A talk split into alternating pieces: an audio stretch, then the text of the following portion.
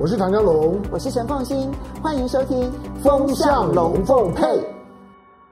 大家好，非常高兴呢，在周末的时候呢，来跟大家好好的聊一聊在国际上面所发生的事情，尤其是从台湾的角度呢，去投射来看这些国际事务呢，对于台湾的影响。那么这两天呢，其实呢，有关于跨太平洋全面进步协定，就 CPTPP 的发展呢，其实对台湾来讲影响实在太剧烈了。那我们其实都知道说呢，那么整个在 WTO 呢，要继续的去扩张它的自由贸易的范围这件事情呢，受到阻碍之后，那么全世界呢，最重要的发展其实就是用区域自由贸易协定的方式来取代全球的自由贸易的这样子的一种进展。所以呢，各个区域。这种不断的个别的，不管是双边的或者是多边的，哈，这样子的一些自由贸易协定呢，就开始在二十一世纪这二十年当中呢，成为最主要影响全世界经贸发展最重要的一刻。那我们当然都知道，说台湾其实因为在这个国际地位上面的一个这种困境，所以我们其实要签署自由贸易协定是极为困难的。除了跟少数的邦交国，尤其是中美洲的这一些邦交国呢，有一些双边的自由贸易协定，但是呢，这对台湾的经贸呢，其实影响非常的小，因为呢，这一种属于这种邦交国的这种经贸往来，其实那个占的分量或者比例都极小、极小、极小，大概都是连百分之一都都不到的，所以它能够影响的层面是非常有限的。那么在过去这二十年当中呢，大概签署的自由贸易协定呢，比较具有意义的，那就是跟纽西兰以及跟新加坡所签署的自由贸易协定，还有跟中国大陆所签署的 ECFA。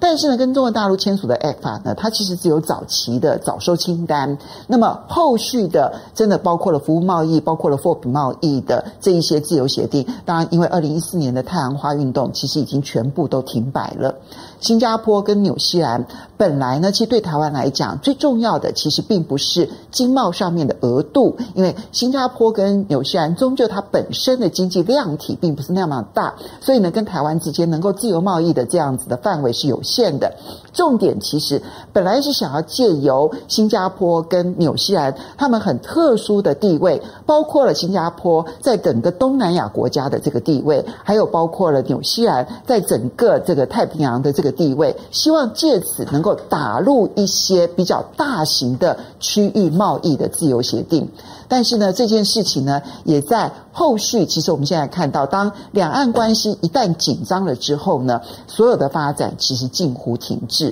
好，那我们现在回过头来讲。CPTPP 对台湾的重要性到底是什么？当这种区域贸易不断、不断、不断进展的时候，你看到韩国最积极，中国大陆其实呢，大概在过去这十年呢，也积极的去在发展所有的区域贸易整合。他希望呢，整合出那一个整个的亚太地区的自由贸易的那种大架构呢，已经是越来越明显了。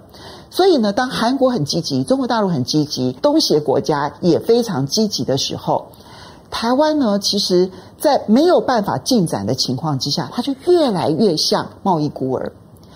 蔡英文上台了之后呢，其实提出了新南向政策，但我们的新南向政策当中，其实就卡着一个区域贸易协定付诸阙如的一个压力存在在那个地方，那就是。我们虽然在 IT 产业，就是电子通讯这些相关的产业，我们其实受到了当时 WTO 呢所制定的这种资通讯的贸易协定完全免税的这样子的一个优惠，对台湾来讲确实好事。那么完全不受区域贸易的这些协议的影响，各处其实都是零关税，所以呢，怎么样子签协议，对于我们的 IT 产业不会有任何的影响，这点是 IT 产业优势的地方。但是，IT 产业以外的传统产业通通受影响。你大到比如说像石化产业啊，或者钢铁产业，然后小到说呢，其实就连台东的一个小小的精油的一个公司，它去发展了有机的这些香草的这些事业，然后呢，去提炼这里面的精油，然后呢，做出来的非常好品质的这些精油。当东南亚国家呢想要跟他来采购的时候呢，因为关税税率太高了，所以呢，使得这家公司被迫，它必须要先出口到日本，然后接着在日本做其他的相关的附加价值之后，再出口到东南亚。因为日本跟东南亚签了 FTA，他们可以免关税。可是对于这家小小的公司来讲，它的发展其实就受到了很大的牵制。这就是我们在 IT 产业看到很风光的一面的时候，其实台湾整个产业失衡的问题变得越来越严重。我们高度的依赖 IT 产业，可是也就使得其他的产业在发展的时候呢，受到了极大的压力。个别公司努力的求生存，但那个求生存可能就没有办法跟台湾完全的绑在一起，他们就必须去思考生存之道。不管是我可能要去东南亚国家去设厂，或者我去其他国家去做一些转折上面的一些发展，其实这都是台湾现在 IT 以外的产业所面临到的困境。那么，在 RCE 完成签署之后，台湾这一部分的困境就变得更加的明显。于是，当时我们看到，在 RCEP 签署完成的时候呢，政府告诉我们说，不用担心，我们会加入 CPTPP。这确实是一条路，这不能说它不是一条路，因为在 CPTPP 当中，现在是没有中国大陆的。CPTPP，我们现在来看它的这个发展历史。其实我们已经是两度错过 CPTPP 了。为什么这样讲？在二零零五年的时候呢，当时倡议要发展 TPP 的，其实是一些嗯，这个跨太平洋的一些比较小的经济体，包括了新加坡，包括了汶莱，包括了纽西兰，还有包括了智利。其实你会发现，这四个国家，他们都有共同的特色，那就是开放、自由，经济体本身量体太小，所以有那种就是因为自己量体太小而要呼朋引伴的这样子的一个味道在。当然，现在呢，我们的经贸单位都是否认的，但是呢，其实有很多的智库都提到，那个时候呢，新加坡有来探寻台湾的意愿，要不要参加？二零零五年的时候，那我们那个时候觉得量体太小，没有兴趣。可是没有想到，二零零八年的时候，当时的美国总统奥巴马看中了这一个小机构、小团体，然后呢，就开始进入了这一个团体之后呢，成为主导，哇，几个大的经济体就全部拉进来了。那个拉进来的那个过程，美国点名要拉进来的，其实你可以想象得到，第一个在东南亚，他点名的要越南；第二个在东北亚，他点名的要日本。而在北美洲，他点名要的是加拿大跟墨西哥，这就是跟他在经贸或者战略布局上面最密切的几个国家。那这时候新加坡就说：“那我也要拉，那我就要拉马来西亚进来。”那智利就说：“那他也要，他就拉了秘鲁进来。”然后呢，纽西兰说：“那我也要，他就拉了澳洲进来。”所以你这样子很快你就会知道说，这十一个国家是怎么凑成的。他们看起来好像领土都不邻接，除了北美当中的加拿大、墨西哥跟美国之外，但是它其实各有他们的战略考量，希望借由这种看似零散的方式，然后组成那一种自由贸易的这样子的一个协定，对自己个别的经济体都有它发展的优势。那美国的布局当然考量的其实就是某种程度的围堵中国大陆的一个经贸上面的一个安排，不过整个事情的转折，当然就是在川普当选了美国总统的时候呢，他当时呢，其实 TPP 已经完成协商，然后呢也签署了，但是美国呢就决定退出 TPP，其实这对 TPP 的发展呢产生了极大的冲击。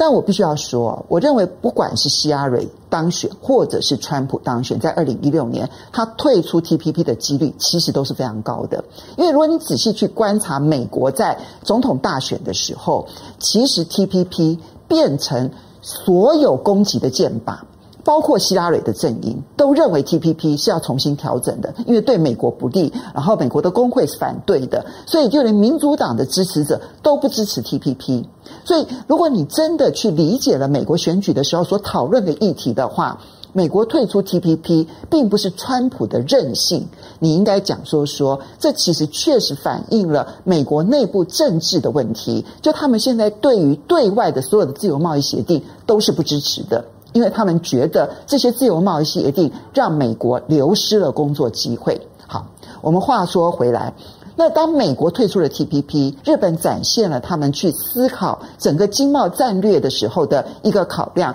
好不容易日本有一个比较像样的自由贸易协定，绝对不能让它胎死腹中。所以呢，竭尽全力的，然后呢，以日本为主导，加上加拿大，然后呢，促成了后续的调整之后的 CPTPP，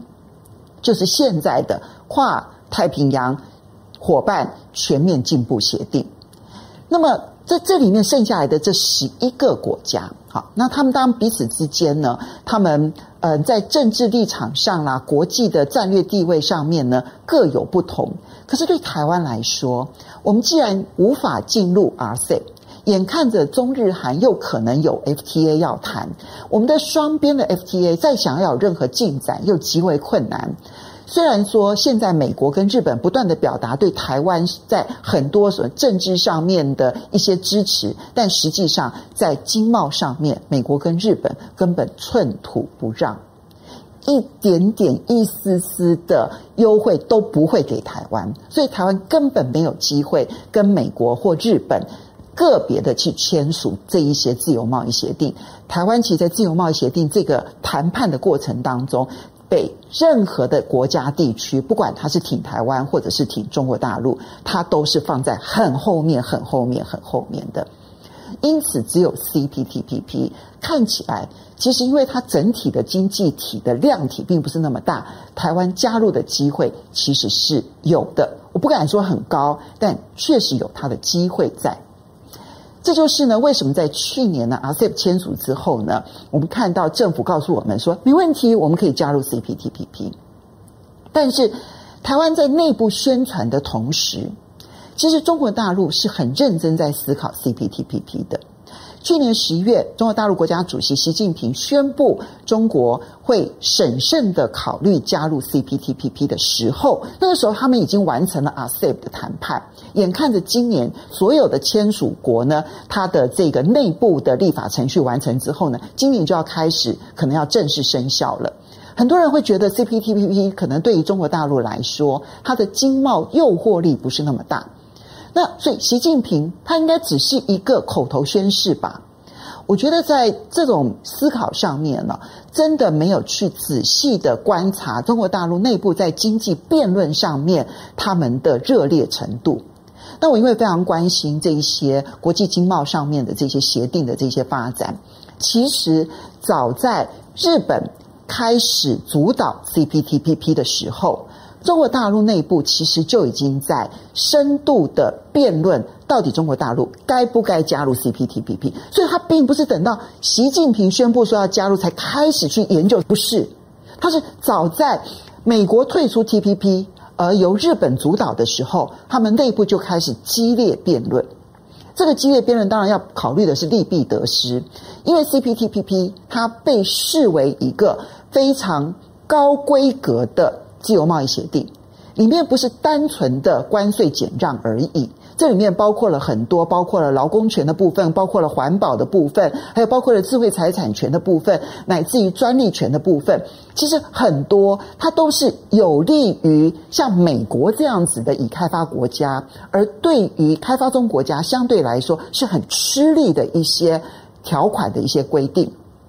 所以，对中国大陆来讲，去参与这样的协定，它当然内部其实必须要做很大幅度的体制的调整改革，这也是他们辩论的核心焦点。就他们辩论不是在政治上的辩论，因为政治的辩论那个其实是由政治部门去做战略思维的一个辩论，他们考虑的其实是在经济体制上面的一个辩论。这里面其实主张要参加 CPTPP 的。人其实他引用的就是当年中国大陆加入 WTO 世界贸易组织的时候，他借由一个外部的架构，然后去逼迫他内部的经济转型。所以认为要去参加 CPTPP 的人，目的不是看重说这一些人的经贸能量到底有多少，他看重的是就是那个高规格。而只有那个高规格可以引外力，然后去逼迫内部的既得利益者去做很大幅度的调整经济转型。那还不是习近平突然说出来的话，因为在那之前，其实李克强讲了类似的话，你就知道他们不是兴致一来，然后就随便讲讲，不是，是内部已经经过深刻的辩论，而且那个辩论的主轴恰恰就是因为它的高规格，而所以要想要利用这个高规格，然后逼迫自己的内部的经济转型。那因此，当我在看到他宣布完了之后，我其实心里头很清楚的知道不妙，因为这里面牵涉到的是两边在政治处理上面的不同态度。中国大陆是所有的辩论，他都可以先辩论完了之后，最后做一个政治表态；而台湾是先政治表态，接着再去处理这里面的经济实际上面的问题，然后最后我们会被实际上面的问题困住，而没有任何进展。可中国大陆的情况刚好相反，当他内部辩论完了之后，政治表态完了之后，就是要做实际的工作了。确实，现在的情况发展。就是如此。我们看到台湾经过了一整年的时间，表态完之后的一整年的时间，其实你要做的事先准备的工作，就是跟十一个国家，然后都要有一些事先的磋商，而这些磋商当然就会有很多。那么这一些已经参加的会员国提出来的条件，那这些条件对台湾来讲当然是难受的。高规格的自由贸易协定，你不可能不付代价就想要加入。但如果它的前提是我答应了之后一定能够参加 CPTPP 的话，我认为台湾民众接受度是高的。但是有没有试着去做这样的努力呢？没有。原因很简单，因为我们在今年初的时候已经答应了莱猪，莱克多巴胺猪肉进来。在政治上面来讲，对民进党来讲，已经失去了那个能量去说服各界，可能要牺牲部分产业的利益，然后去成就全台湾加入 CPTPP。因此，你就会发现，今年一整年近乎停摆，你已经在莱租这件事情上面耗尽了政治能量，以至于你没办法再做其他的动作。这也就是日前伦敦金融时报的时候呢，他形容的是用行政怠惰。但是呢，其实恐怕不是行政怠惰，它这里面真的是在政治上面已经失去了可以处理这件事情的能量来源。其实我们错过了最好的机会，那就是日本今年是轮值主席国，理论上日本是希望台湾加入的。这个时候让台湾先加入，那么而中国大陆摆在后面的话，其实对日本来讲比较好处理。如果中国大陆已经在里面了。任何一个国家都可以否决其他的任何人来参加的时候，那台湾再想加入就几乎不可能了。那接下来再来看中国大陆，中国大陆呢，最近如果你有注意到的话，其实在这十一个国家我们点名完了之后，你会发现有三个国家最近其实跟中国大陆的关系是不好的，一个是日本，一个是加拿大，还有一个是澳洲。当然，关系最紧张的其实就是澳洲，尽管。中澳之间的经贸如此的紧张，在上个月还是正式的向澳洲提出了申请前的磋商，所以他知道这件事情是一个更大的国家战略，所以就算中澳之间的经贸如此的紧张，他还是提出了磋商的要求。那你说澳洲接不接受？澳洲接受了。军事政治的紧张是一回事，从经贸的角度来说。对于澳洲，其实有总比没有好。整个区域有十一个国家，其他的国家其实要思维的是，大家彼此之间的经贸往来，其实那个份额很小，只有一千多亿美元。中国大陆加进来之后，那整个额度一下子变成了六千多亿美元，差距是非常非常大的。所以，他对。智利而言，对秘鲁而言，对于越南而言，对于新加坡、马来西亚而言，那是一个极欢迎的一件事情。还有包括墨西哥而言，那么这几个国家，日本、澳洲还有加拿大，总也要思考说：一方面符合自己的经贸利益，二方面我需要扮演那一个。阻碍的角色，然后去得罪剩下来的这八个国家吗？中国大陆显然是已经完成了前两轮的磋商，然后正式的向窗口纽西兰递出了书面的申请。同时，因为明年的轮值主席国是新加坡，而新加坡在上一次呢，大陆的外交部长王毅到新加坡访问的时候，明确表达非常希望中国大陆加入 CPTPP。台湾在整个的这个自由经贸的这个发展的过程当中，其实贸易对台湾影响太大了。我们每一年呢，如果把制造业的这一个产品的贸易额度、进出口额度总额，跟服务业的进出口的总额全部加总起来，全部加总起来，我们的贸易总额其实是我们一年 GDP 的一点二五倍左右。所以你就知道说，贸易对台湾来说影响有多大，那不是我们任何内需市场所能够替代的。这是我们的生存战略非常重要的一环。没有 RCEP，然后也没有这一个 CPTPP，然后也没有任何比较像样的自由贸易协定，而美国几乎是表态说，短期之内根本不考虑跟台湾谈判自由贸易协定。在这种情况之下，短期之内，当然我们会看到说没问题，因为呢，半导体产业、IT 产业会支撑着台湾经济，看起来还有很好的表现，经济成长率的数字会是不错。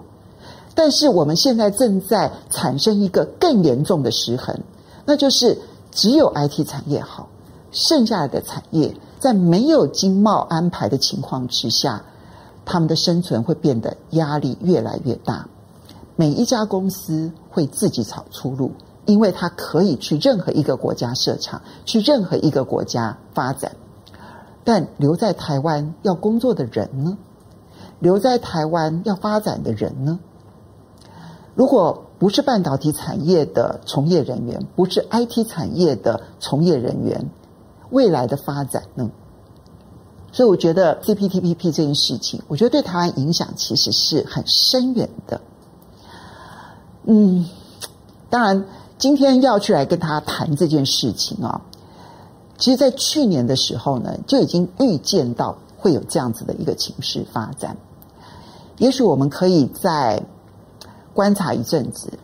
如果明年后年实际上面的发展是中国大陆正式的被同意加入，那个时候，这台湾经贸孤儿在太平洋地区。的这样子的一个角色，恐怕就会更加的被凸显了。好的，周末的时候来跟大家聊这些，当然它是一个长远的发展，所以我们如果先看短期的话呢，我们应该先说，希望大家中秋节快乐。这样情绪转折会不会太大了一点？但是我们先过好今天的日子，大的战略的思维，它当然还有很多变数在，但我希望我们认清楚了之后，能够。催促着整个台湾走向一个更正确的一个战略选择。